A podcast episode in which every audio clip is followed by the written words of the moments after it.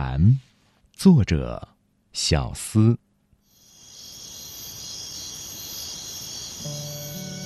今年蝉鸣得早，杜鹃花还没零落，就听见断续的蝉声了。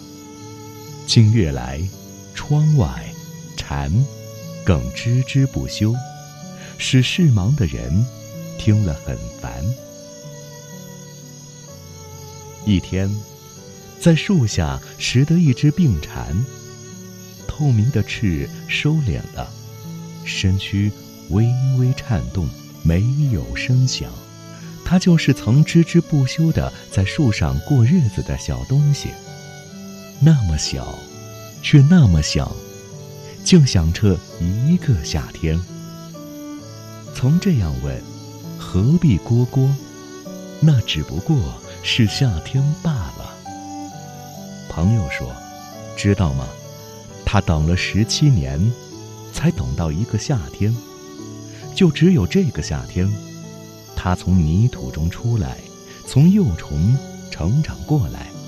等秋风一吹，他的生命就完结了。十七年埋在泥中。”出来就活一个夏天，为什么呢？朋友说，那本来的生活历程就是这样。他为了生命延续，必须好好活着，哪管是九十年、九十天，都不过要好好的活过。哦，那是蝉的生命意义。